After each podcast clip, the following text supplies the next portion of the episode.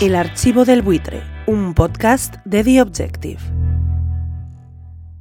Espero que mis compañeros de la redacción pudieran disfrutar de las pizzas anoche, porque sospecho que es lo mejor que les pudo quedar de tan poco edificante jornada. No hubo un recuento, sin esos resultados rotundos para un lado o para otro que causan cadáveres electorales la misma noche y amenizan el día, ni tampoco, si nos ponemos en plan buenista, hubo un recuento de esos que otorga un perfil de estabilidad al país. Ya hubiera sido con la cacareada mayoría del PP que se esfumó, o con un gobierno de coalición estable, o bien PP Vox o bien PSOE Sumar, pero ni lo uno ni lo otro. Al final la calculadora solo ofrece a un Pedro Sánchez hipotecado por apoyos o abstenciones de Otegui y Puigdemont, lo mejor de cada casa, o una repetición electoral que parecen ya estar deseando los de Génova 13. Menudo ejercicio lamentable de sonrisas postizas de balcón en el domingo. No hay ningún presidente del gobierno de España que haya gobernado después de perder las elecciones. Eh, sí lo hubo, señor Feijó. Precisamente el señor Pedro Sánchez, que llegó a la presidencia en el año 2018, pese a que no era el que había ganado las últimas elecciones anteriores, que eran las de 2016. El Partido Popular ha vuelto a ganar las elecciones generales. En televisión española hacían uno de esos maratones de directores de periódicos habituales en estas jornadas y por ahí que pasaron los mandamases del País, El Mundo, ABC, El Periódico... La Vanguardia, La Razón, El Confidencial y El Español. Bueno, directora del diario El País, muy buenos días. Buenos días, Silvia. Se quedaron fuera de Objetic, El Independiente, Voz Populi y algún otro, ya sea por falta de tiempo o porque caen mal a alguien de esas latitudes. Se supone que la rueda de contactos con los dires será para que estos dialogaran con los entrevistadores, con tiempos muy desiguales. Maruenda o Manso tuvieron apenas un minuto, mientras que Pepa Bueno o Gemma Robles tuvieron tres. Pero el perro viejo fue Pedro J, el señor de los tirantes, que no esperó a que le preguntaran nada. Fue conectarse la cámara y lanzó su speech de cinco minutos íntegros, sin pausa alguna, que Marsalas no fue capaz de frenar. Saludamos a Pedro J. Ramírez, director del Español. ¿Qué tal, Pedro J? Buenos días. Buenos días. Yo creo que están interpretándose los resultados con, con mucha pasión y con poca reflexión. Cuando eres Pedro J te puedes permitir ese tipo de cosas. Desde el lado izquierdo mediático tenían claro qué celebrar, la caída de Vox.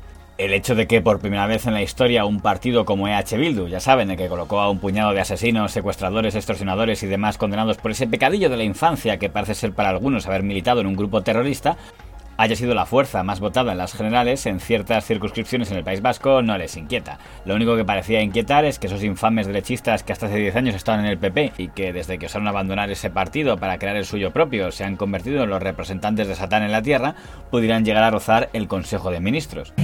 Y eh, la buena noticia mm, que nos deja esta jornada electoral es la caída de la extrema derecha, esos 19 escaños que ha perdido Vox es la noticia que, que España lanzaba a Europa cuando eh, terminaba el escrutinio anoche. Tan importante como Andalucía. Y no puedo dejar de decir que la gran alegría, por lo menos para mí, de estas elecciones es que la extrema derecha haya bajado completamente y además no sea decisiva ni tenga posibilidad de entrar en ningún gobierno y creo que eso hay que celebrarlo.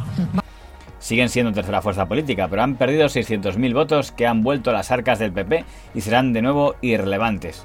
Para alegría de unos cuantos comentaristas mediáticos, que están mucho más tranquilos, de que la estabilidad del Consejo de Ministros y de cada proyecto de ley de esta legislatura no dependa del partido de Abascal, sino de Carles Puigdemont, que sin duda ha demostrado un gran sentido de Estado muy por encima de los de Vox. ¿Y qué dicen los comentaristas peperos, que hay unos cuantos por la televisión? Pues que la culpa de todo es de Vox. Que si el PP ha perdido es por el lastre que suponía Vox. Que con lo que no se ha contado es con la movilización de la izquierda. ¿Y qué es lo que ha movilizado a la izquierda? Y vuelvo a lo que decía al principio del programa lo que ha pasado desde el 28 de mayo hasta el 23 de julio, que son los pactos con Vox. Es Vox el acicate. O sea, lo que ha encendido la mecha de que la izquierda se haya movilizado y haya votado ha sido Vox. Eh, y yo creo que Vox es el factor que explica el éxito de, Sánchez en estas elecciones.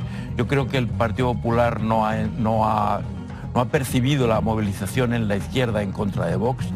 Creo que, que la izquierda ha tenido éxito en su mensaje eh, de, miedo a Vox. creo que eso ha calado en una parte de la población. Es la clave de todo. O sea, que yo creo que, que Vox es la clave de todo pero vamos a ver, lo va a ser pero, en el futuro. Pero es que Vox eh, ha hecho cosas, eh, sobre todo después de las elecciones municipales y autonómicas, Eh, claro, eligiendo a determinadas personas para eh, presidir los, los, parlamentos autonómicos, bloqueando eh, Murcia, bloqueando Aragón. Porque ha sido Vox el que se ha desplomado, ha sido Vox el que aspiró a sacar a sus perfiles más excéntricos, bueno, tampoco sé si podía elegir muchos que no lo fueran, más extremistas, que impedían que el PP pudiera blanquear sus pactos con Vox, que era una de las partes de la estrategia de campaña, pero Vox ha enseñado sus cartas y los ciudadanos le han quitado casi la mitad de los apoyos que tenía.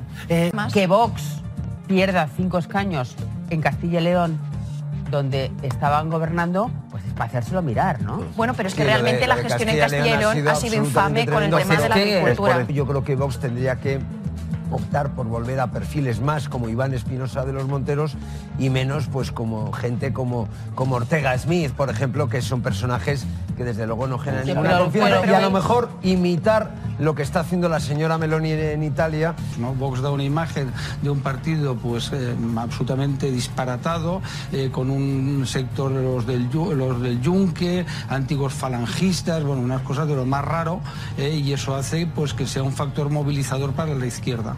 eso es un error de manual que ha hecho que mucha gente, muchos votantes de la derecha que no les gusta Vox se hayan quedado en casa o en la playa en el día. ¿Y qué dice Vox? Pues que la culpa de todo la tienen los tertulianos y los periodistas peperos. Así se la devuelven, la jugada por la jugada.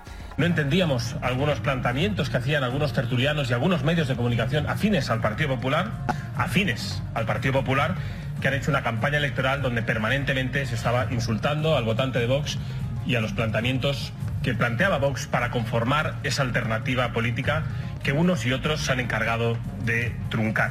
De todos modos, la teoría de Vox de que ha sido el PP con su política zigzagueante, complejines, la que ha provocado la desmovilización, es reconocer un fracaso de ellos mismos en no haber sido capaz de captar ese supuesto electorado de derechas desmovilizado. Pero se ve que los abascaleros tampoco tenían ganas de hacer autocrítica. Así que la única parecido a autocrítica que nos ha dado esta jornada de lunes ha sido la secretaria general de Podemos, de Sumar, doña Yone Belarra, del sector pablista, que ha culpado de la bajada electoral de los suyos a haber renunciado al feminismo. Se ve que para el pablismo el feminismo está personificado en Irene Montero y todo lo que sea no contar con ella es no contar con la causa. Ese fue el motivo por el que elegimos a Yolanda Díaz como nuestra candidata y sin embargo Sumar se deja más de 700.000 votos y muchos escaños respecto al peor resultado de Unidas Podemos.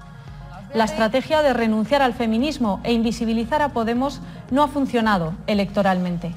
Más que ganas de autocrítica, parece un gesto a la desesperada para intentar salvar el sillón de la un ministra de Igualdad. Suponiendo que el señor Pedro Sánchez sea capaz de superar el bloqueo, haría bien en buscar un perfil para igualdad que generara más consenso dentro de la izquierda como el que representó María Teresa Fernández de la Vega como vicepresidenta o Manuela Carmena como alcaldesa, que diría que lograron algo más de aceptación que la defensora de la ley del solo sí es. El archivo del buitre, un podcast de The Objective.